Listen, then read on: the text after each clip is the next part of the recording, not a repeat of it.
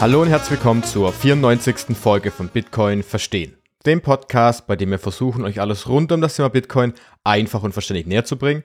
Mein Name ist Jonas und in der heutigen Folge sprechen wir einmal wieder über das große Thema Wallets und Aufbewahrung von Bitcoin.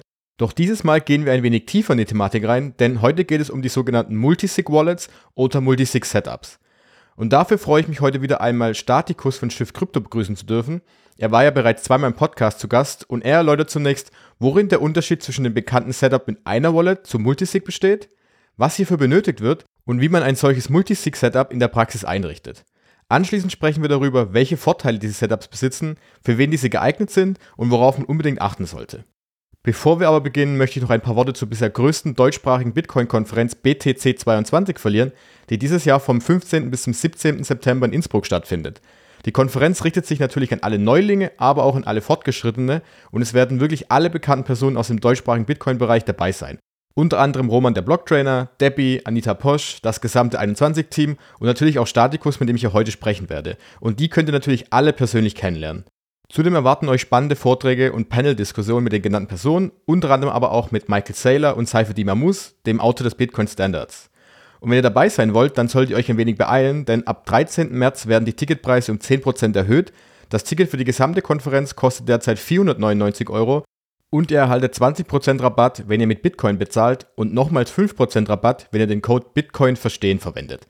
Ich werde natürlich auch selbst vor Ort sein und würde mich sehr darüber freuen, einige von euch persönlich kennenzulernen. Alle Informationen zur Konferenz und zum Ticketverkauf findet ihr wie immer in den Episodennotizen. Und nach dieser ganzen Einleitung wünsche ich euch nun viel Spaß bei meinem Gespräch mit Statikus. Hallo Statikus, erstmal herzlich willkommen im Podcast, dein dritter Auftritt schon und es freut mich bei jedem Mal umso mehr, dass du dabei bist. Krass, dreimal schon, hi. Hi Jonas. Ist gut, dass ich mal wieder dabei sein darf. Ja, es ist, glaube ich, ein bisschen länger her. Das erste Mal hatten wir darüber gesprochen. Ich glaube, das waren die klassischen Funktionen, was von Hardware-Wallets, was die so machen, wie das Ganze funktioniert. Und beim zweiten Mal hatten wir darüber gesprochen, was denn Full Nodes an sich im Netzwerk denn durchführen, welche Funktionen die haben. Das war auch sehr, sehr interessant. Das heißt, ich kann wirklich empfehlen, allen, die das noch nicht gehört haben, unbedingt anhören nach dieser Folge.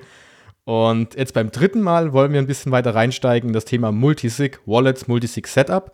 Davon hört man ja immer ein bisschen was, auch wenn man sich ein bisschen mit Bitcoin befasst. Aber meistens so die Frage, was steckt dahinter, welche Vorteile, Nachteile hat das Ganze? Und ich glaube, das ist ein ganz cooles Thema für heute. Und äh, ich würde auch trotzdem beginnen, für alle die, die ich vielleicht noch nicht kenne, kannst du so in zwei, drei Worten mal ganz kurz erklären, was du machst und vor allem, wie du dich mit Bitcoin beschäftigst? Klar, gerne. Ähm, ich bin Stadikus, mindestens online, ähm, arbeite bei und für Shift Crypto, dem Schweizer Hersteller der Bitbox 02 Hardware Wallets. Das ist die persönliche Aufbewahrung meiner eigenen Keys mit einer Hardware-Wallet ist mein ein, äh, das eine Steckenpferd von mir. Ähm, ein anderes Projekt, was ich nebenbei betreibe, auch ähm, Open Source, ist die Full Node-Geschichte, der Raspberry Bolt, das Projekt. Das sind so meine zwei ähm, Beiträge für, für, die, für das Bitcoin-Ökosystem, zum einen Sicherheit für meine eigenen Schlüssel und dann noch die Privatsphäre durch einen eigenen Full Node. Ja, perfekt. Ja, Bitbox oder Shift Crypto ist ja auch Unterstützer des Podcasts glücklicherweise und deshalb sollten eigentlich alle Hörer und Hörerinnen äh, Bitbox, die Bitbox kennen. Und ähm, wir wollen halt einfach mal anfangen mit dem Punkt Multisig ist das eine Thema, aber jetzt wollen wir mal, dass wir uns alle nochmal auf einen Nenner bringen. Kannst du ganz kurz mal erklären, was wird auf so einer Wallet überhaupt aufbewahrt und wie, wie läuft das eigentlich normalerweise ab, so wie wir das eigentlich als normale Nutzer meistens kennen? Du hast jetzt schon den Begriff Multisig erwähnt. Ähm, ein Schritt zurück wäre dann das, was nicht Multisig ist, wäre dann Single-Sig. Das heißt, das wäre eine Bitcoin-Wallet, die von einer, mit einer einzelnen Signatur funktioniert. Das ist eigentlich das Normale, wenn ich eine Hardware-Wallet kaufe oder auch ähm, auf einem Handy eine Wallet installiere, die sind typischerweise Single-Sig. Das heißt, ich habe ein Geheimnis, das die Wallet schützt und aufbewahrt und von diesem einen Geheimnis wird ähm, alles abgeleitet. Meine ganzen privaten Schlüssel, die öffentlichen Schlüssel, sämtliche Bitcoin-Adressen, auf denen ich Bitcoins empfangen kann. Und wenn ich die Bitcoin dann wieder ausgeben möchte, erstelle ich mir eine Transaktion und signiere diese, also das ist der SIG-Bestandteil, signiere diese mit einem, eigen, ein, mit einem einzelnen Schlüssel. Und die Wallet selber, die speichert eigentlich nur dieses Hauptgeheimnis. Ähm, das ist ganz wichtig, weil wenn das weg ist, dann hat jemand anderes gegebenenfalls Kontrolle über meine sämtlichen Coins. Und das heißt ja auch dann bei der Aufbewahrung, wenn man darüber geht, da kommt ja auch der Recovery Seed mit diesen klassischen 24 Wörtern ins Spiel, von dem ich dann ja wiederum eigentlich auch nur eine Ausgabe, sage ich jetzt mal, von habe, die ich natürlich kopieren kann und mehrmals unterteilen kann. Aber ich habe nur eine davon, die wiederum dieses Geheimnis, diesen privaten oder die privaten Schlüssel nachher schützt als Backup. Genau, also dieses Hauptgeheimnis, das ist der Seed. Ähm, das ist eigentlich einfach eine ganz lange Zahl, ähm, aber die ist riesig groß. Die ist unmöglich zu erraten. Und diese Zahl kann dann in Form von 24 englischen Wörtern einfach anders kodiert werden, weil das ist für uns Menschen viel einfacher, so das zu notieren, ohne dabei einen Fehler zu machen. Da ist auch eine Checksumme drin. Das heißt, wenn ich mich mal verschreibe, ähm, ist das erkennbar, dass das Backup so nicht funktioniert. Und damit habe ich eigentlich diese eine Information, die die Wallet verwaltet, auch extern abgespeichert. Weil es ist ganz wichtig ähm, zu wissen, dass die Hauptaufgaben einer Hardware-Wallet ist primär mal dieses Hauptgeheimnis, diesen Seed sicher zu erzeugen mit maximaler Zufälligkeit. Weil wenn ich eine schlechte Zufälligkeit habe, das nennt sich Entropie, dann ist es viel einfacher zu erraten. Oder wenn es sogar ähm, wie vorhersehbar ist, wie dieser ähm, Erstellungsprozess funktioniert, dann kann jemand anders das nachbauen ähm, und dann entsprechend auf denselben Schlüssel kommen. Das heißt, die Zufälligkeit ist enorm wichtig. Und dann speichert die Bitbox, äh, also die Bitbox oder jede andere Hardware-Wallet dieses Geheimnis sicher. Und zwar so, dass es digital nutzbar bleibt, weil ich kann dieses Geheimnis natürlich irgendwo in, auf eine Stahlplatte gravieren und im Garten verbuddeln. Das ist super sicher, nur nützt mir das nichts, wenn ich damit eine Transaktion unterzeichnen will. Die, die Hardware Wallet hält dieses Geheimnis nutzbar und zwar in digitaler Form. Und das ist so eigentlich auf einem anderen Gerät fast nicht möglich, weil es da viel zu angreifbar wird. Die Hardware Wallet hat aber nicht die Aufgabe, dieses Geheimnis ähm, lang, also über längere Zeit zu sichern, weil eine Wallet ist ein Elektronikgerät, das kann kaputt gehen, es kann, man kann drauftreten, es kann überfahren werden, ich kann es verlieren. Und für das ist dann das Backup zuständig. Und das ist aber so standardisiert, dass wenn ich ein Backup habe und jetzt beispielsweise die Bitbox ähm, verliere, kann ich wieder eine neue Bitbox kaufen oder auch jedes andere ähm, Hardware-Wallet, die dieselben ähm, Standards unterstützen und kann mein Backup wiederherstellen. Okay, und ähm, nur mal klarzustellen, das Ganze, also gehört nicht ganz zu dem Thema heute, aber ähm, das Ganze passiert ja auf dem Hardware-Wallet selbst, weil viele ja immer noch diesen Gedanken haben, ich stecke das an meinen Computer an und zack, bumm, ist diese Bitbox mit dem Internet verbunden und da könnte von außen jemand drauf zugreifen. Aber das ist ja nicht der Fall. Genau, es sieht so ein bisschen aus wie ein USB-Stick, aber es, das ist es nicht. Darum kann ich es auch jederzeit rausziehen, ohne dass da irgendwas kaputt geht. Ähm, am Ende ist, findet da eine ganz minimale, streng normierte Kommunikation zwischen der Bitbox-App auf dem Rechner und der Hardware-Wallet ähm, am Computer selber statt. Ähm, die privaten Schlüssel, der Seed, die verlassen aber das Gerät nie. Das können wir vielleicht nachher nochmal anschauen, wie das dann funktioniert. Äh, eine Transaktion erstelle und dann signieren lasse. Aber diese ähm, Kommunikationsschnittstelle, die ist so starr, wenn der Computer irgendwas anfragt, was er nicht soll, nicht soll oder irgendwie ähm, sonst eine Regel verletzt, äh, dies, diese sehr, sehr starren Regeln, dann bricht die Kommunikation einfach ab. Also das ist nicht möglich, da einfach irgendwelche Informationen auszulesen. Und wer das noch, glaube ich, genau hören möchte, wir haben das da, damals, glaube ich, in der ersten Folge mit dir sehr, sehr detailliert besprochen, was da genau passiert. Das heißt, da kann man nochmal auf jeden Fall auch reinhören. Und, ähm, aber heute soll es ja um Multisig gehen und du hast ja jetzt gerade beschrieben, dieses ja, Single-Sig, wenn das dann mal so ausdrücken möchte. Jetzt haben wir gesehen, Single-Sig ist, dass eben mit einem Geheimnis ist und dadurch kann ich eben Transaktionen mit einer Signatur durchführen. Und wie sieht das Ganze jetzt eben mal grob ausgedrückt beim Multisig aus? Das Coole an Bitcoin ist ja, dass es programmierbares Geld ist. Und ich kann da ziemlich komplexe Sachen direkt im Geld drin ähm, aufbauen.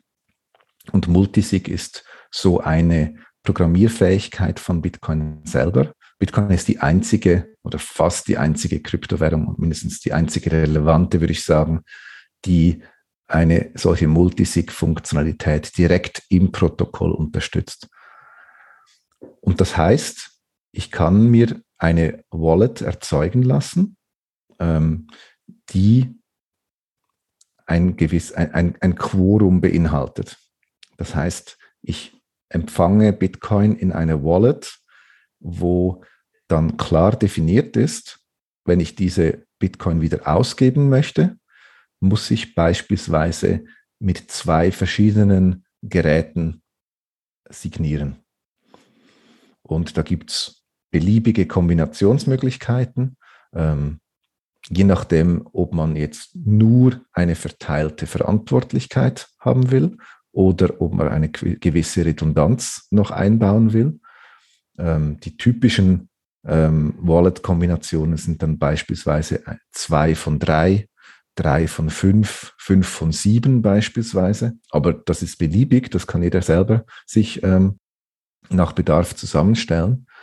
Und wenn ich eine klassische zwei von drei Multisig-Wallet ähm, habe, dann kann ich ganz normal Bitcoin empfangen. Ich brauche ja keine Signatur, um zu empfangen. Ich muss mir irgendwie die Adressen ähm, errechnen lassen und nach Möglichkeit auch auf einer Hardware-Wallet äh, überprüfen, zum, um sicher zu sein, dass sie wirklich mir gehören und mich nicht der Computer anschwindelt.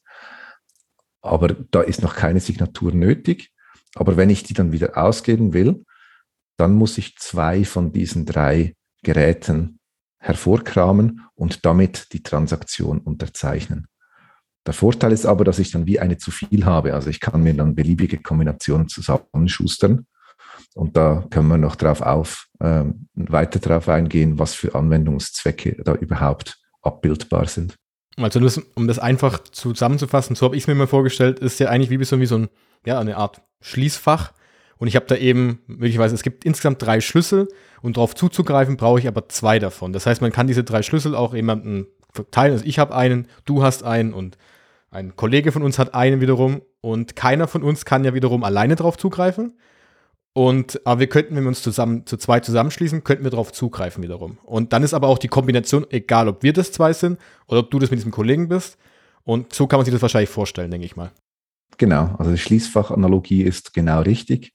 Ähm, das ist auch in der Realität so, dass typischerweise die Bankenschlüssel hält und der Kundenschlüssel. Das sind zwei, zwei von zwei.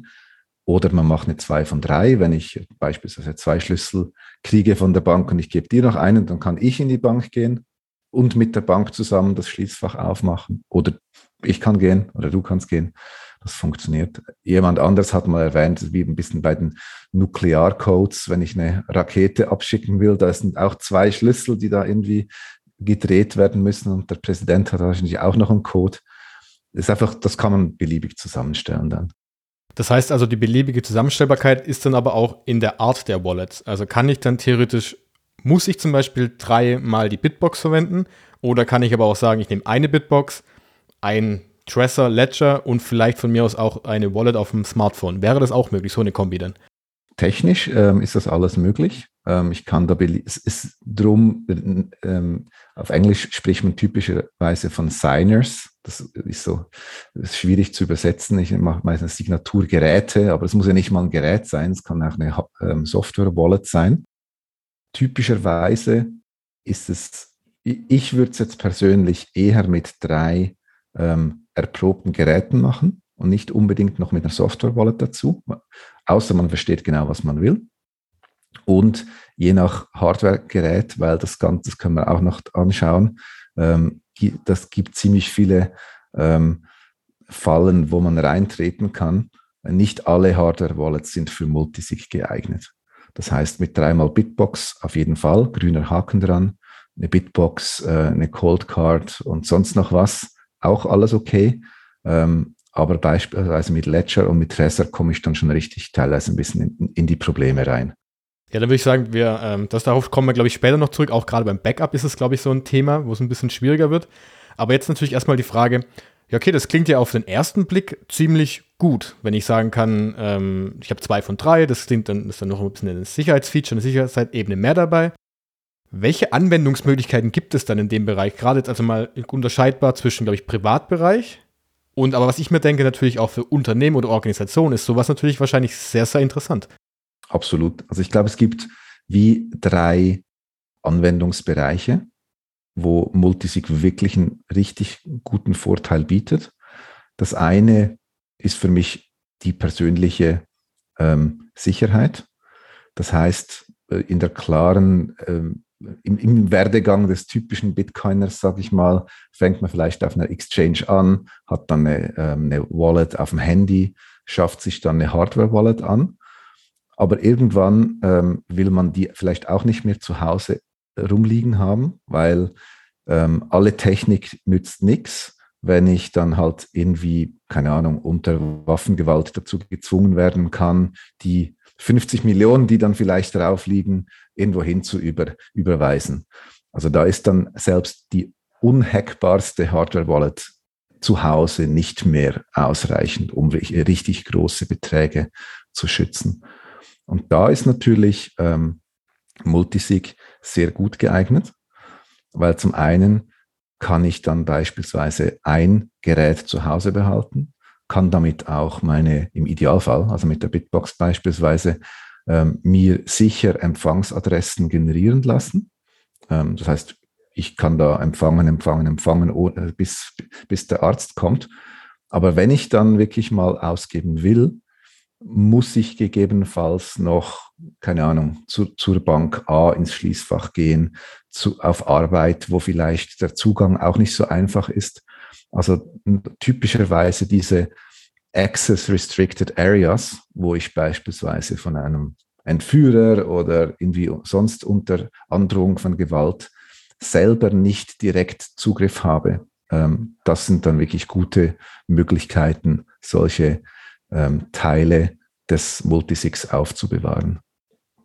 Also das ist einfach wirklich meine persönliche Sicherheit, um mich beispielsweise auch gegen diese 5-Dollar Ranch Attack, ähm, wenn einer zu mir nach Hause kommt und mit einem 5-Dollar Schraubenschlüssel eigentlich meine 50 Millionen abzügeln will, da kann ich mich gut dagegen schützen. Ja, das gibt es auf jeden Fall sehr viel Sinn dahinter, dass das so aussieht. Also gerade weil du eben ja dann auch diese Geräte ortsgebunden oder ortsunabhängig verteilen kannst. Weil ähm, ich glaube, die meisten von uns, ich glaube, da kommen wir auch noch drauf, die meisten von uns werden ja auch die Sachen, diese oder die Bitcoin, die sie eben auf einer Bitbox oder auf einer anderen Hardware-Wallet haben, langfristig aufbewahren. Das heißt, ich brauche nicht jede Woche darauf Zugriff, weil ich jede Woche irgendwas verschicken möchte, sondern eine Empfangsadresse zu generieren, ist ja meistens schon mal der größte Anfang. Das sehe ich jetzt aber einen großen Punkt auch gerade für Unternehmen oder Organisationen, wo eben viele Menschen miteinander zusammenarbeiten, die sich auch nicht kennen, die sich nicht gegenseitig vertrauen. Da ist natürlich wahrscheinlich sowas auch sehr sinnvoll, weil man liest ja auch häufiger gerade auch das Thema, wenn jetzt Unternehmen anfangen, Bitcoin zu kaufen oder sogar ganze Staaten, da gibt es ja auch häufiger die Frage, wie wird sowas überhaupt gespeichert? Und da muss es doch in irgendeiner Form ein Multisig-Setup geben. Genau. Das, das erste Beispiel war jetzt meine persönliche Sicherheit. Da geht es wirklich nur um meinen eigenen Zugriff ähm, zu erschweren. Aber wenn man im Unternehmensumfeld ist, dann soll natürlich kein Sachbearbeiter hundertprozentigen Zugriff auf das ganze Geschäftsvermögen haben. Das ist bei einem Bankkonto ja auch nicht so. Da muss, müssen auch größere Überweisungen müssen von mehreren Personen ähm, abgesegnet und bewilligt werden. Dort ist es halt in der Banksoftware eingebaut und nicht im Geld selber. Aber mit Bitcoin kann man das wirklich im Geld selber programmieren. Und da geht es mehr darum, die ähm, Verantwortlichkeiten zu delegieren sagen wir, das klassische Beispiel ist dann beispielsweise, ich habe auch eine 2 von 3 Wallet und dann hat vielleicht der CEO hat eine Wallet, der, der Finanzchef, der CFO hat eine und in Buchhalter hat auch noch eine, eine Wallet und eine Unterschrift zu zweit, wie sie ja gang gäbe ist, ist dann möglich. Ähm, oder ich kann das natürlich noch beliebig ausbauen, dass auch zu dritt, zu viert für größere Beträge in anderen Wallets dann ähm, Konsens herrschen muss und somit eigentlich diese Take the Money and Run Attacken von Einzelpersonen, von Mitarbeitern ähm, nicht möglich sind. Ja, deine eine Aussage gerade, dass man, dass das, dass das Geld ja programmiert werden kann, finde ich sehr faszinierend. Weil sonst hast du ja eben den beispielsweise du hast das Gold, das liegt im Tresor mit eben zwei von drei Schlüsseln, dann ist ja das Gold nicht in irgendeiner Form gesichert, sondern nur der Tresor. Und bei Bitcoin reden wir darüber, dass ja, dass die Bitcoin dann wiederum, also die Transaktion, das Protokoll, darin das Ganze eingebaut ist. Und das, wenn man überlegt, das kann ja theoretisch dann auch wahnsinnige Möglichkeiten in Zukunft ergeben, die man wahnsinnig flexibel gestalten kann. Absolut. Und typischerweise wird man das auf einer Applikationsebene dann vielleicht gar nicht mehr sehen. Nimm mal das, das Lightning Network. Jeder Channel ist ein 2 auf 2, 2 von 2 Multisig. Also wenn ich, ich mit einem Channel mit dir offen habe, von meinem Node zu deinem Node, dann generieren wir eigentlich einen Multisig-Contract auf der Bitcoin-Blockchain selber. Und ich kann, den, ich kann die Gelder nicht einfach nehmen. Auch du kannst sie nicht einfach nehmen außer wenn ich dann über ein Force Closing oder all die Sachen, die dann auf Applikationsebene wieder eingebaut sind, ähm, gibt es dann gewisse Mechanismen, die eigentlich wie eine Schlichtung erlauben. Aber ein Channel ist ein 2 von 2 Multisig Bitcoin Wallet eigentlich sozusagen. Ja, da fällt mir gerade ein, ist es dann auch so, dass man dadurch, dass die Transaktionen ja alle öffentlich sind, kann ich einsehen, dass zum Beispiel eine Transaktion von einem Single-Sig-Wallet äh, Single kommt oder eben von einem Multisig-Wallet, weil das wäre wiederum ja für die Privatsphäre vielleicht nicht ganz so gut. Das ist korrekt. Ähm, heute ist das sichtbar. Ähm, Multisig-Transaktionen sind größer, weil ähm, die ganzen Cosigner, die sind alle in diesem Skript drin. Ähm, das ist aber einer der ganz großen Vorteile von Taproot. Da wird das nicht mehr unterscheidbar sein. Also Taproot bringt eigentlich einem Single-Sig Standard Wallet heute noch nicht wirklich viele Vorteile. Aber wenn es darum geht, Multisig ähm, zu machen oder dann sogar noch komplexere Applikationen, beispielsweise sogar mit Entscheidungsbäume, wenn dann, das ist dann alles möglich. Und wenn ich etwas ausgebe, diese, so als einer Taproot Wallet, muss ich auch nur diese eine Bedingung offenlegen, die ich effektiv nutze und nicht alle anderen auch. Und das heißt, Taproot, für die, die das nicht, also vielleicht schon mal gelesen haben, nicht, aber nicht ganz genau wissen, das ist eigentlich einfach ausgedrückt ein, ein, Up, ein technisches Update von dem Bitcoin-Protokoll, um genau sowas durchführen zu können. Ja, das ist korrekt. Und es ist nicht Taproot allein, es gibt dann noch diverse andere Sachen, die da, darauf aufbauen, aber das ist ein bisschen die Grundvoraussetzung, um dann eben solche Advanced-Geschichten zu bauen. Also das haben wir gesehen, es gibt einige Vorteile bei Multisig, auch, auch gerade im privaten Bereich, gerade wenn man eben auch größere Beträge bei Bitcoin sichert. Und jetzt kommen wir natürlich in die Frage rein, gut, Statikus, jetzt habe ich äh, doch ganz schön Guthaben angesammelt, finde ich sehr spannend. Wie sieht das jetzt in der Praxis aus? Weil sonst schließe ich meine, meine Bitbox an, meinen Computer an, damit kann ich relativ einfach meine Transaktionen signieren, das ist überhaupt kein Problem.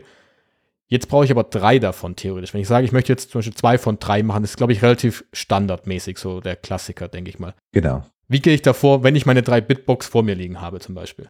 Also mit drei Bitboxen würde ich sagen, ist es wahrscheinlich wirklich am einfachsten. Ich komme theoretisch auch mit zwei durch, aber dann muss man ein bisschen mit Backup arbeiten und Geräte zurücksetzen und so. Also das ging jetzt wahrscheinlich zu weit, das hier so zu erläutern. Ähm, natürlich kann es auch noch ein anderes Gerät sein, wie ein, wie ein selbstgebauter Seed-Signer zum Beispiel. Aber das Beispiel mit den drei Bitboxen ist wahrscheinlich am einfachsten. Die Bitbox-App selber unterstützt Multisig noch nicht. Ähm, das ist etwas, woran wir selber sehr interessiert sind, ähm, kann ich aber noch nichts versprechen. Ähm, aber es gibt sehr gute Wallets, die sich genau auf Multisig spezialisiert haben und die äh, wirklich wunderbar mit der Bitbox zusammenarbeiten. Beispiele, Beispiele wären hier beispielsweise Electrum oder ähm, das Spectre Wallet, Spectre Desktop oder auch Sparrow Wallet. Die sind alle ähm, eigentlich fast für Multisig gebaut und haben die volle Bitbox-Unterstützung. Das heißt, mit denen kann ich mir wunderbar so eine Wallet erstellen. Und du siehst, bei einer Single-Sig-Wallet ist eigentlich die Rolle diese, dieser Software-Applikation viel, viel untergeordneter. Die Bitbox-App beispielsweise, ja, die, die bereitet halt die Transaktion vor und verschickt sie dann. Aber wenn es um Multisig geht, hat die viel mehr Verantwortung, weil man nennt sie dann eigentlich den Koordinator. Ich könnte ja theoretisch auch, um da reinzugrätschen, ich könnte die Single-Sig, muss, ich muss ja nicht die Bitbox-App verwenden. für meine Bitbox. Ich kann natürlich auch jede andere Wallet benutzen. Das ist ja alles unabhängig voneinander. Das ist korrekt. Und wenn ich jetzt beispielsweise, wir haben jetzt, ähm, sind kurz davor, einen, einen Blogpost zu veröffentlichen, wie Multisig genau mit Spectre Desktop funktioniert. Wirklich so Schritt für Schritt mit animierten GIFs und so weiter. Ähm, kann man ja auch dann vielleicht noch kurz verlinken, wenn er live ist. Da hat die Software Wallet auf dem Rechner hat die Aufgabe, die Wallet mit den einzelnen Signing-Geräten zu koordinieren. Weil wenn man einfach damit anfängt, kennen sich die Hardware-Geräte ja noch nicht. Und das ist ein bisschen die Challenge, ähm, wenn ich Multisig mit Hardware-Wallets mache. Weil es gibt einen wichtigen Punkt. Wenn ich eine Bitcoin-Transaktion signieren will, und das ist ganz, ganz wichtig zu wissen, das Multisig wird von vielen als so das ultimative Sicherheitsupdate ähm, ähm, beworben. Aber das, das Backup ist ganz, ganz essentiell.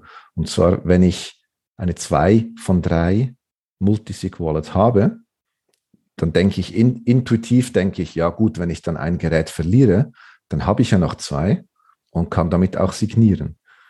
Das ist so lange richtig, wie ich die Software-Wallet noch habe.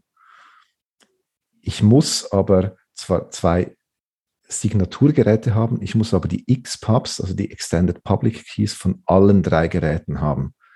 Wenn ich einen XPub verliere, sind meine ganzen Bitcoin futsch. Selbst wenn ich die zwei äh, Signing-Geräte noch habe. Und darum ist die Software-Wallet und vor allem dann auch das Backup ja, ganz essentiell in einem Multisig-Setup. Das klingt ein bisschen äh, ja, kritisch auf jeden Fall. Und ich glaube, das Backup, das kommen wir gleich drauf. Und jetzt nämlich die Frage, jetzt habe ich diese Software geöffnet, also die Wallet zum Beispiel geöffnet am Desktop. Kannst du ganz kurz beschreiben, wie man da dann vorgeht? Oder, also klar, ist ein bisschen ein Podcast-Thema nicht ganz so einfach. Und natürlich ist es ganz cool, wenn ihr, den, wenn ihr den Artikel dann dazu habt. Aber so, um sich vorstellen zu können, wie da die Vorgehensweise ist. Also grundsätzlich, bei, um bei Spectre zu bleiben, lerne ich eigentlich die drei Bitboxen mal an. Das heißt, ich habe hier nicht die direkte Zuordnung ähm, Hardware Wallet zu Software Wallet, sondern ich füge zuerst die Geräte hinzu. Und das, da würde ich einfach eine Bitbox nach der anderen anstecken, als Gerät hinzufügen. Die kommen dann auf der Seitenleiste aufgeführt. Und dann kann ich, sobald ich die Geräte kenne, kann ich dann eine Wallet erstellen. Wenn ich die Wallet erstelle, dann gebe ich eben all diese Parameter an. Da gebe ich an, ich möchte zwei von drei oder drei von drei könnte auch sein oder eins von drei, was aber relativ wenig Sinn macht. Das werden einfach nur zusätzliche Redundanz. Ähm, und ich kann dann wirklich aus diesen angelernten Geräten, kann ich sagen, du bist dabei, du bist dabei, du bist dabei, ich hätte gerne zwei von drei und dann erstelle ich mir die Wallet. Und dann habe ich die Inspector und die kann mir dann eigentlich auch mit dieser Information schon die ganzen Empfangsadressen generieren etc. pipapo. Das ist mal so das initiale Setup. Was jetzt aber ganz wichtig ist, genau, ich habe kurz ähm, angesprochen, dass ein Multisig mit Hardware Wallets nicht ganz trivial ist, weil wenn ich eine Empfangsadresse überprüfen will, und das sollte ich ja immer tun, ich sollte nie dem Computer vertrauen, dass er mir meine eigene Empfangsadresse anzeigt. Die kann irgendwie von einem Virus ausgetauscht werden und dann gehen die Bitcoin irgendwo hin. Das heißt, die letzte Wahrheit ist das, was mir beispielsweise die Bitbox anzeigt. Diese Empfangsadresse, die wird berechnet, indem ich die Adressen aller drei ähm, Signaturgeräte kenne. Und die kennt die Bitbox noch nicht. Die kennt nur sich selber. Das heißt, ähm, der, die einzige Software oder die einzige Stelle, die alles kennt, ist momentan die Software Wallet. Und der nächste Schritt, nachdem ich die erstellt habe, muss ich eigentlich auf jedem Hardware-Gerät diesen Multisig-Account registrieren. Und das geht so, dass ich im Prinzip mir eine Empfangsadresse anzeigen lasse auf der Bitbox. Die wird aber nicht direkt angezeigt, weil die Bitbox merkt, oh, das ist ein neuer Multisig-Account. Bitte gib mir zuerst einen Namen, dann gebe ich an, vielleicht keine Ahnung was, ähm, super sicheres Multisig. Und dann zeigt mir die Bitbox die Extended Public Keys, die XPubs, von allen beteiligten Geräten an. Und die muss ich überprüfen. Und das stellt sicher, dass nicht plötzlich ein Gerät ausgetauscht wird oder sonst mich die Software-Wallet anlügen kann. Und dann wird dieses Multisig-Wallet wird auch auf der Bitbox gespeichert. Und das muss ich dann eigentlich mit jeder Bitbox machen. Und wenn das erfolgt ist, dann ist das Setup abgeschlossen und die Bitbox kennt die anderen Geräte und ist auch in der Lage zu überprüfen, ob eine ähm, äh, angezeigte Empfangsadresse auch zu dieser Wallet gehört. Das heißt aber auch zum Beispiel, diese eine Bitbox von diesen drei kann ich dann auch nicht mehr einzeln benutzen, sondern die ist jetzt wirklich in, diesem, in dieser Kombi drin oder kann ich es auch einzeln benutzen? Doch, doch, das geht, ähm, weil das sind andere Ableitungspfade. Also das ist sogar ein, ein gängiges Konstrukt. Du hast beispielsweise eine 2 von 3 Wallet. Eine Bitbox hast du zu Hause ähm, als Teil dieses Multisig-Wallets. Ähm, zwei andere Bitboxen hast du irgendwo gelagert an einem sicheren Ort, vielleicht auch bei den Eltern oder in dem Schließfach, je nachdem. Trotzdem kannst du die Bitbox, die du zu Hause hast, aber auch als Single-Sig nutzen, ganz normal für deine täglichen Sachen. Und du kannst dann aber trotzdem auf dieser selben Bitbox dir auch den Multisig-Account anzeigen lassen, dir eine Empfangsadresse sicher generieren lassen und dann beispielsweise von der Single-Sig in Multisig überweisen, um wieder mal ein bisschen ähm, deinen super sicheren Bitcoin-Stash aufzufüllen.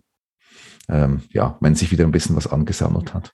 Ja, genau, das war die, also die eine Frage, die ich glaube ein bisschen später stellen wollte, aber die passt, glaube ich, perfekt jetzt hier rein. Was brauche ich denn dann, um so eine Empfangsadresse?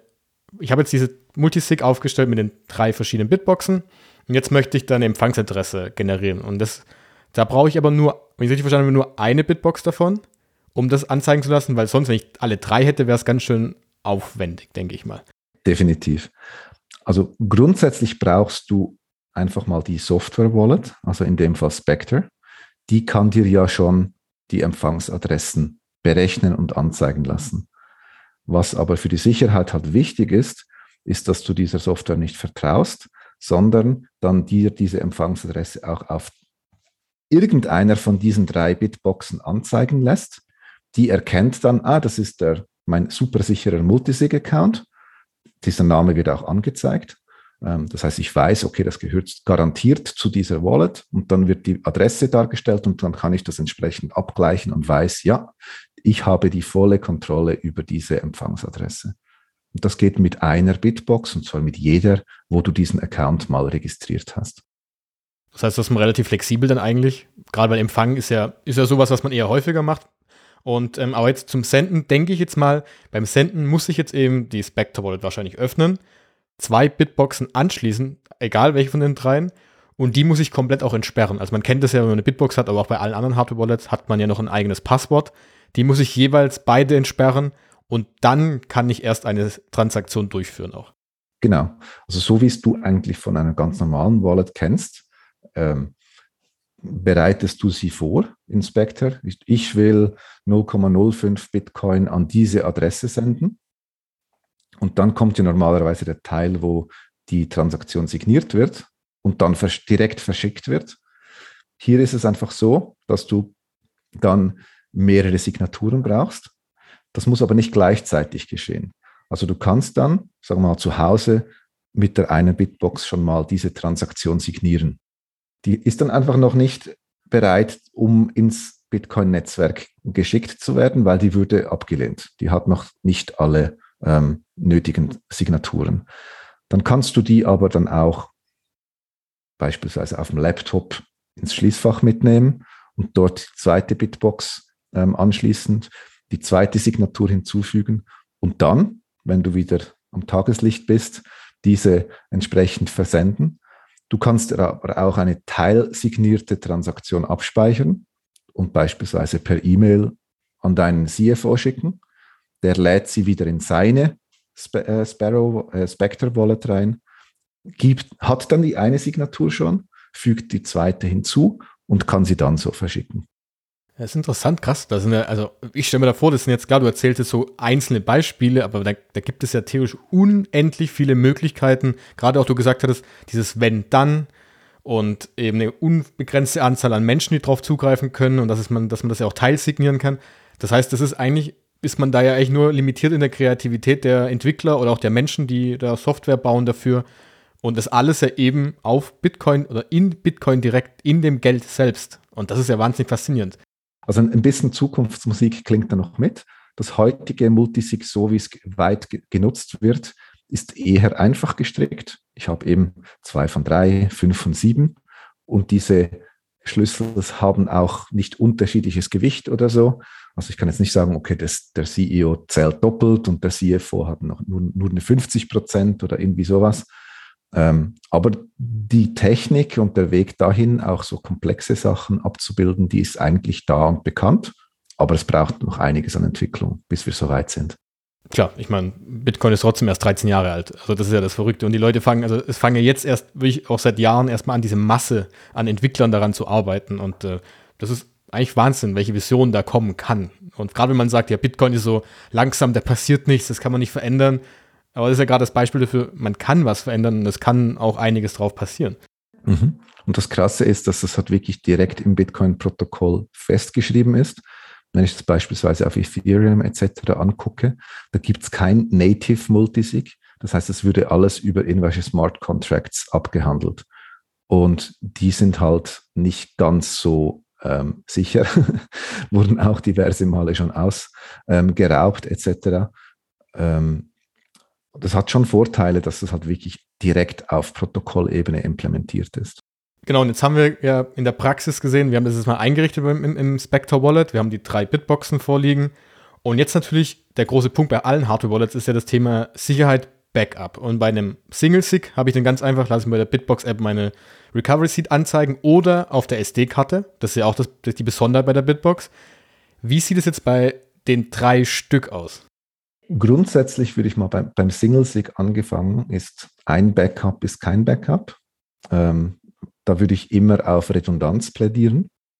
Das heißt, du solltest das Backup vielleicht nicht gleich zusammen mit der Bitbox aufbewahren, das schon gar nicht, aber auch nicht irgendwo versteckt und nur einfach. Also wenn es um größere Beträge geht, würde ich immer dafür plädieren, mindestens zweimal ein Backup zu machen. Sprichst du davon jetzt als zwei Backups? Wären das dann schon die SD-Karte plus zum Beispiel die 24 Wörter eingraviert irgendwo? Das wäre für dich schon. Genau. Genau. Also so eine SD-Karte hat auch eine Lebensdauer von weit über 20 Jahren. Ähm, also die sind, sie fühlen sich ein bisschen ähm, elektronisch an manchmal, aber die sind eigentlich so sicher wie ein Papier-Backup, was auch mit der Zeit natürlich ein bisschen wir, vergilbt. Ähm, ein Steel Wallet ist natürlich ganz klar da ähm, das resilienteste. Aber bei einer Single Sig ist halt wirklich einfach so, du hast die Hardware Wallet und dann das Backup. Und das Backup sollte dann eine gewisse Redundanz haben. Der Unterschied und was bei mir relativ lange gedauert habe, bis ich mich damit angefreundet habe bei Multisig, ist, dass die Resilienz eigentlich aus der Multisig Wallet selber kommt. Weil wenn du jetzt denkst, okay, jetzt habe ich drei Bitboxen und jede Bitbox braucht zwei Backups, da brauche ich ja endlos viele Backup-Locations. Aber das ist eigentlich gar nicht so, weil du kannst dir dann effektiv erlauben, einfach mal ein, ein Signing-Gerät zu verlieren. Du hast ja diese Redundanz bereits eingebaut. Und wenn du das ein bisschen ausgeprägter willst, je nachdem, da muss man sich halt gut überlegen, wie die persönliche Situation aussieht, mache ich dann lieber vielleicht zwei von vier wenn ich gute, sichere ähm, Backup-Locations habe. Und dann könnte ich im Worst Case sogar zwei verlieren und habe immer noch Zugriff auf meine, ähm, meine Multisig-Wallet. Das heißt, hier brauchst du eigentlich von jeder Bitbox brauchst du ein gutes Backup und das muss an einem sicheren Ort aufbewahrt werden. Das einzelne Backup hat dann aber weniger Gewicht, weil nur mit einem Backup kann ich ja keinen Schaden anrichten. Ich brauche mindestens zwei oder drei, je nachdem. Ähm, und es ist auch weniger schlimm, wenn ich ein Backup verliere, weil ich ja eine Redundanz in der Wallet selber eingebaut habe. Was jetzt aber ganz wichtig ist, ich habe es angesprochen, das Backup ist das eine. Und das ist das Standard-Backup, die 24 Wörter oder die SD-Karte oder ein Steel-Wallet. Das ist alles eins zu eins dasselbe. Was ich aber bei jedem Backup, also wenn ich jetzt drei Backups mache, ich habe drei Bitboxen, ich habe davon je ein Backup. Das heißt, ich brauche drei ähm, semi-sichere ähm, Backup-Locations. Mit jedem Backup muss ich eine Beschreibung mit ähm, archivieren, wie diese ähm, Multisig-Wallet erzeugt wurde.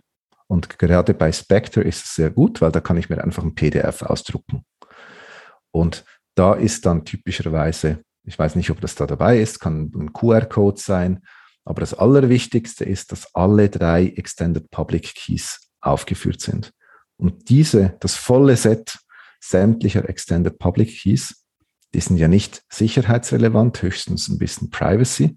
Ähm, die würde ich mit jedem Backup voll redundant speichern. Also dass jede Backup-Location die volle Dokumentation aller Xpubs der gesamten Multisig-Wallet hat. Das heißt, ich habe also dann, wenn man es so wie du es jetzt erklärt hast, habe ich dann drei Bitboxen, davon jeweils ein, ein Backup, in welcher Form auch immer, plus jeweils nochmal diese PDF mit diesen Extended Public Keys, also und das eben jeweils getrennt am besten. Das ist so die Variante.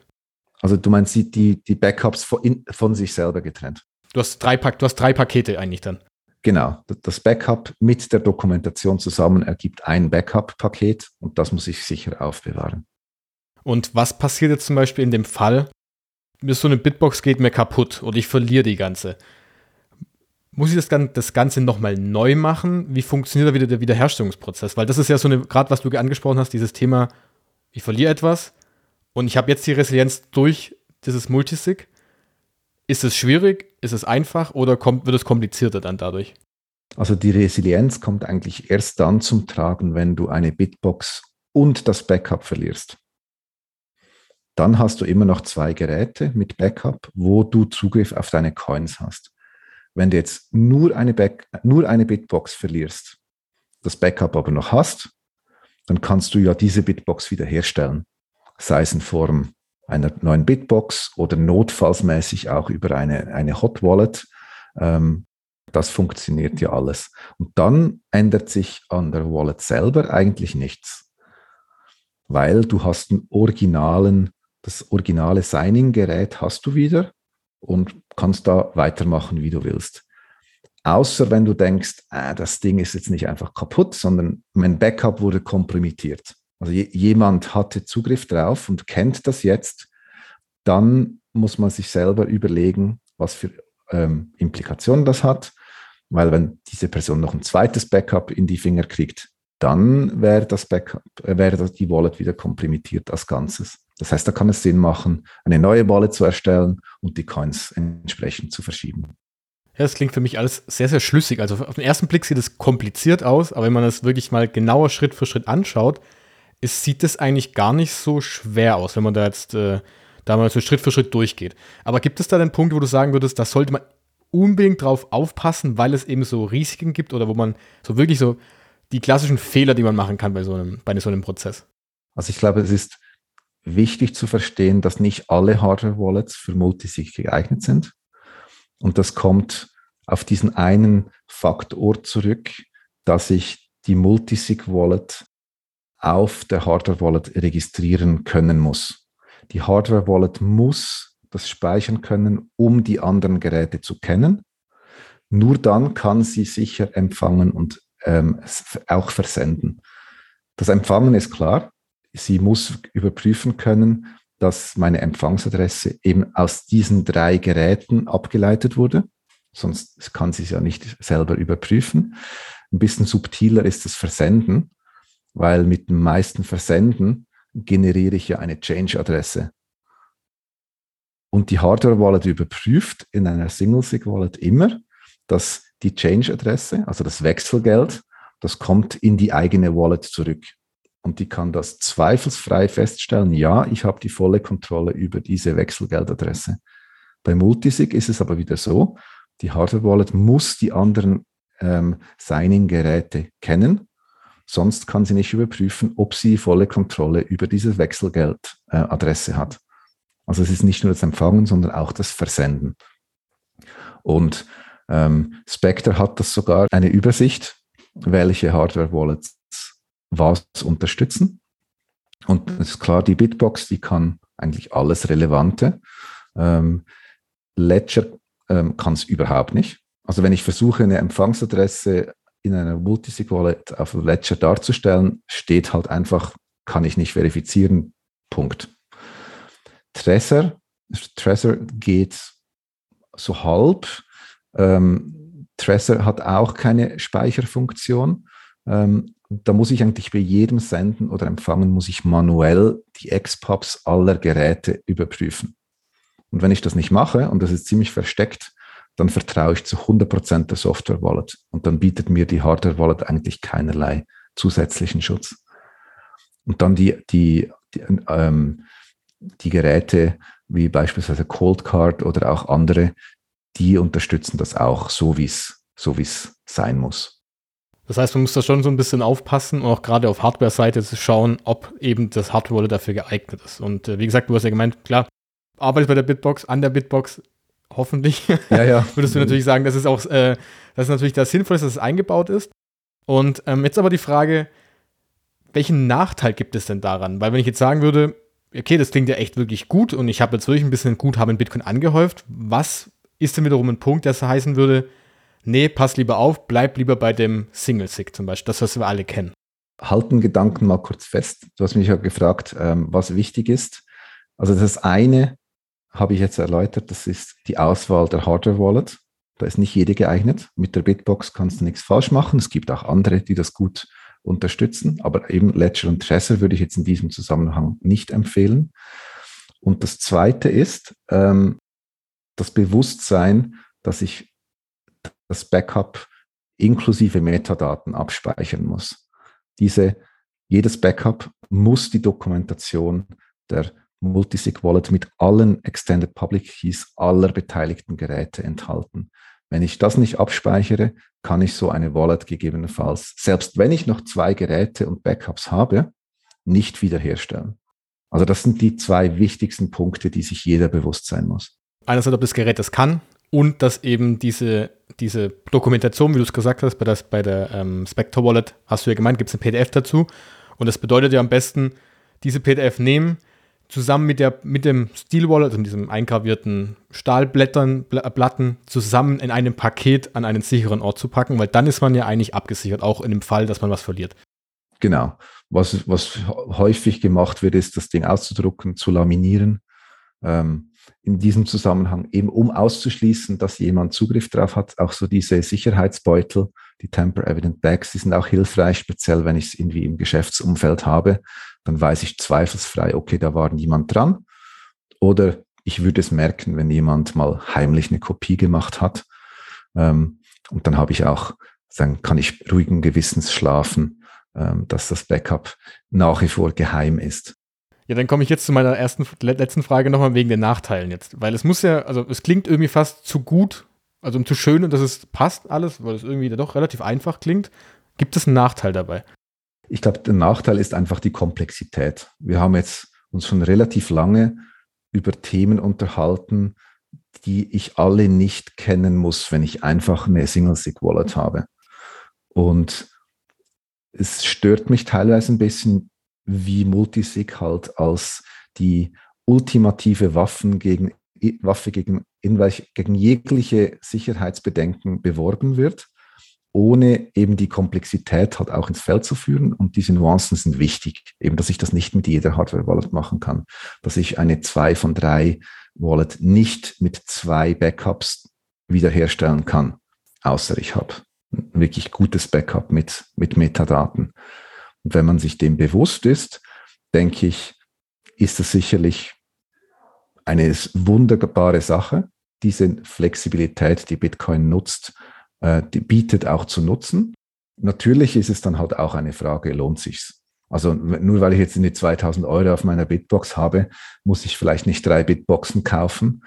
Aber wenn diese 2000 Euro dann halt vielleicht mal 200.000 Euro sind und ich langsam ein mulmiges Gefühl habe, weil das bei mir zu Hause in der Schublade liegt, ich gleichzeitig das aber nicht einfach ins Schließfach legen will, weil ich zum Beispiel den Zugang, wenn mir die Bank den sperrt, den vollen Zugang verlieren würde oder weil ich keine sicheren Empfangsadressen mehr generieren kann, wenn das die eine Single-Sig Wallet weg ist, dann ist Multisig eine richtig, richtig gute Sache. Die UX, also die, die Bedienbarkeit, ist aber leider noch nicht dort, wo sie sein sollte. Es ist halt einfach noch schwieriger. Es gibt viel mehr, viel mehr Fuß, äh, Fettnäpfchen. Und das ist auch etwas, da wollen, wollen wir daran arbeiten, dass es auch für normalsterbliche Nicht-Techies ähm, mit gutem Gefühl machbar ist, ohne dass man dann schlaflose Nächte hat. Aber glaubst du, dass es so ähm, auch in Zukunft so Art Dienstleister geben wird? Ich glaube, es gibt ja ein paar, auch in den USA gerade. Was es gibt das Caravan, glaube ich, ist eins davon und es gibt äh, äh, Unchained? Nein, doch, was ist, oh, sind die, glaube ich, dabei? Unchained ist Caravan, ja. Ah, okay, genau. Die dann eben dieses Dienstleistungsthema anbieten, zu sagen, dass die zum Beispiel, dass diese Einrichtung übernehmen, sie halten für dich auch eine der, der Signaturen, um eben so eine Absicherung zu haben. Glaubst du, dass es auch möglicherweise zukünftig größer werden wird, dieses, dieser Geschäftszweig? Ich denke schon, weil ähm, es hat eigentlich für beide Seiten Vorteile. Ähm, wenn ich so einen Dienst in Anspruch nehme, was für mich als Benutzer der unmittelbare Nachteil ist mal, dass ich natürlich eine gewisse ähm, einen Verlust an Privatsphäre habe. Also es ist jemand anders involviert, der potenziell auch Einblick in die Wallet hat. Diese Drittpartei hat aber keine Verfügungsgewalt ähm, über die Wallet. Das heißt, wenn ich eine 2 von 3 habe, typischerweise hält dann dieser externe Service einen Schlüssel und ich zwei. Das heißt, ich kann normal mit meiner Wallet machen, was ich will. Aber falls ich mal ähm, irgendwie in die Petrouille komme, dann könnte ich als Fallback diesen Zusatz, zusätzlichen Schlüssel ähm, beantragen, muss vielleicht mich noch ausweisen und ein Videointerview machen, dass es wirklich ich bin und nicht irgendein Hacker. Und dann ist es eigentlich eine, eine legitime Art, dann auch ähm, ja, mein eigenes Setup so zu machen. Und das ist, glaube ich, dann auch vor allem für sagen wir mal, Family Offices oder Firmen, die halt vielleicht nicht so Wert legen, alles technisch sich selber zu, zu erarbeiten.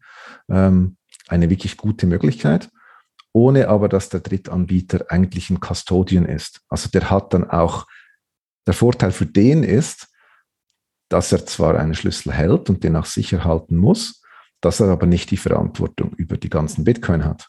Das heißt, er kann gar nicht irgendwie einen Blödsinn damit machen oder muss, oder, oder muss auch die Gelder nicht versichern. Also glaubst du, dass dieses Thema Multisig möglicherweise in Zukunft auch eher in den Mainstream kommt? Weil jetzt gerade ist es ja so eher, wie du gesagt hast, so, ja, man hört davon, ein paar Techies, ein bisschen die, die sich mit Bitcoin beschäftigen, die machen das. Aber für den normalen Anwender würde ich jetzt mal sagen, ist es ja aktuell noch nicht der Fall. Glaubst du, dass es in Zukunft eher auch so ist, dass auch die Privatpersonen auf Multisig in irgendeiner Form wechseln? Also ich würde es mir auf jeden Fall wünschen weil für mich ist es die sicherste Art, ähm, auch größere Summen zu halten. Es gibt ja diverse Möglichkeiten, auch so ein bisschen das Backup aufzuteilen, dass man nicht irgendwie da einen Single Point of Failure hat. Aber es hat alles Grenzen. Also es gibt ja einfach, dass man dieses ähm, die 24 Wörter ein bisschen aufteilt oder das Shamir äh, Secret Sharing. Das hat aber immer den Nachteil, dass wenn ich das Backup wiederherstellen muss, dann kommt alles wieder zusammen und ich habe das Geheimnis an einem Ort. Das heißt, da ist wieder ein Angriffspunkt, der beispielsweise für Firmen nicht funktioniert, weil wenn dann dieser Mitarbeiter, der das Backup eingibt, sich die Wörter merkt oder notiert, dann hat er wieder volle Verfügung über sämtliche Gelder. Von dem her ist Multisig einfach wirklich viel stabiler und viel sicherer aufgesetzt ohne dass, all die, dass das Geheimnis jemals an einem Ort existieren muss, kann ich so eigentlich die Verantwortung verteilen, ich kann eine Resilienz einbauen, ich kann mich geografisch verteilt absichern. Und da gibt es eigentlich keine Alternative dazu. Das heißt also so ein bisschen das abzuschließen jetzt. Wir haben ja gesehen, Multisig ist ein wahnsinnig interessantes Thema und es ist auch wahnsinnig spannend und an sich funkt, ist es auch, hat viele, viele Vorteile, bis eben auf das Thema Komplexität, das, was man bei den Geräten aufpassen muss. Aber wer wäre denn jetzt so eine Zielgruppe, wo du sagen würdest, diese Personen sollten sich jetzt unbedingt damit auseinandersetzen? Geht es eher in die Richtung, Macht man das fest am Guthaben, also an der Menge an Bitcoin, die man hält? Oder gibt es andere ähm, ja, Gründe dafür? Ich glaube, das kommt wirklich auf den Anwendungszweck drauf an. Wenn ich eine Firma bin, ähm, dann würde ich das von Anfang an so aufsetzen. Ich meine, für eine Firma sind das ja keine Beträge, ne, mal drei Bitboxen zu kaufen. Das machen die aus der Portokasse typischerweise. Und dann hast du den Aufwand, später dich wieder neu zu organisieren mit den ganzen Personalkosten, wäre um Vielfaches höher. Das heißt, da machst du es wahrscheinlich vom ersten Euro an, wenn du wirklich sagst, okay, wir wollen Bitcoin akzeptieren. Für einen Privatanwender wie, wie dich oder mich, glaube ich, ist es wirklich einfach eine persönliche Risikoabwägung. So, wie lange ähm, fühle ich mich wohl dabei, Bitcoin beispielsweise zu Hause zu halten. Sie sind zwar sicher vor Diebstahl, vor Remote Attacks, das ist ja alles auch mit einer normalen Hardware-Wallet schon abgesichert, aber vielleicht hast du Familie oder irgendwie so, du hast ja auch kein Gold einfach irgendwie unterm, unter den Dielen versteckt. Selbst wenn der Dieb sie nicht findet, er kann dir trotzdem äh, ein bewaffneter Überfall, wenn du vielleicht sogar noch bekannt bist in der Szene, ähm, irgendwann wird es zu einem Risiko und es, es, gibt für jeden individuell einen Betrag, wo man dieses Risiko nicht mehr eingehen will. Und ich glaube, dann ist auch der Zeitpunkt, sich intensiv mit Multisig auseinanderzusetzen.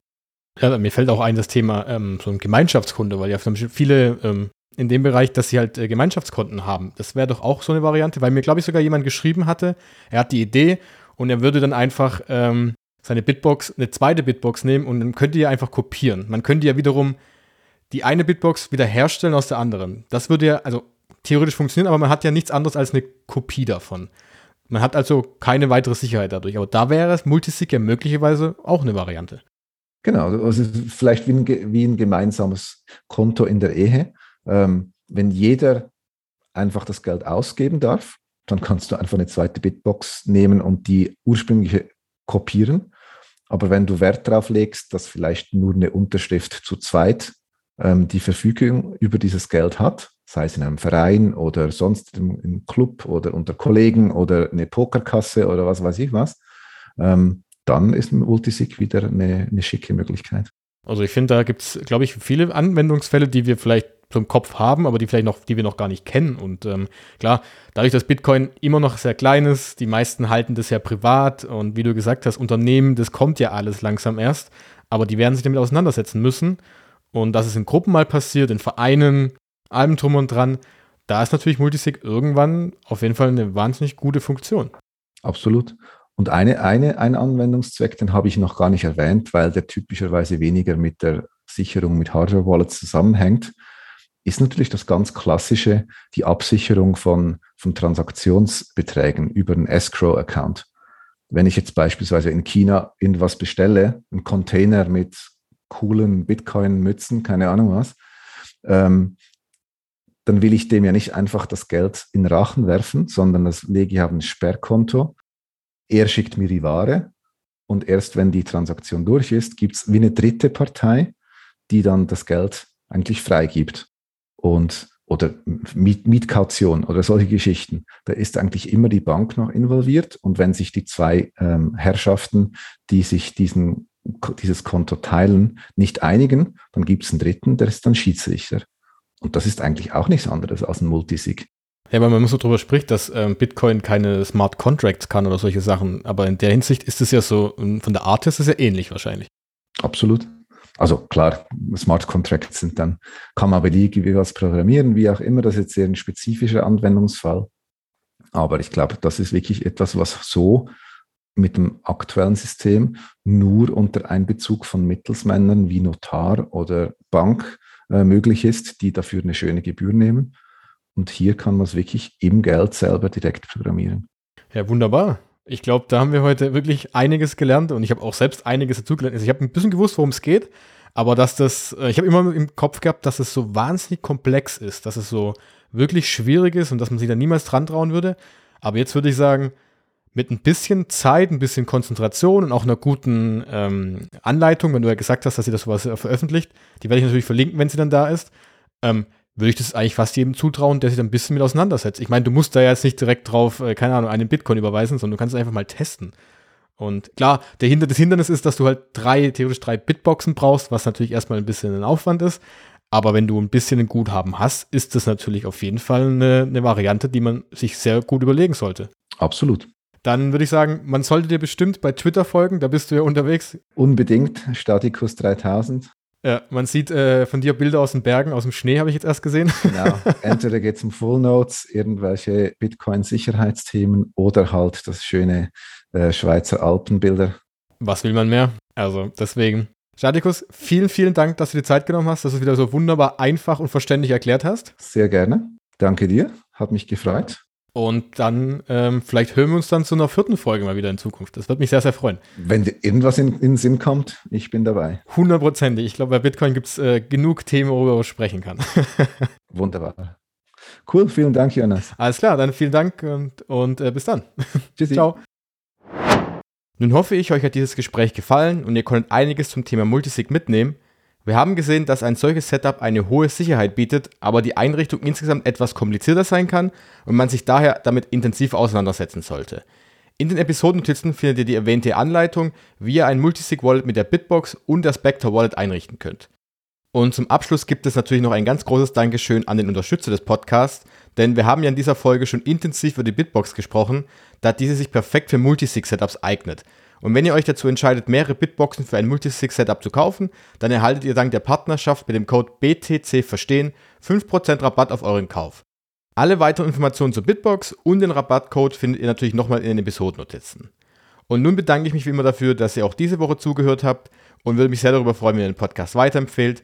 Ihr könnt den Podcast sehr unterstützen, wenn ihr bei Spotify oder Apple Podcast eine Bewertung abgebt. Ansonsten wünsche ich euch nun eine schöne Woche und wir hören uns am nächsten Sonntag wieder zu einer neuen Folge. Bis dahin, ciao!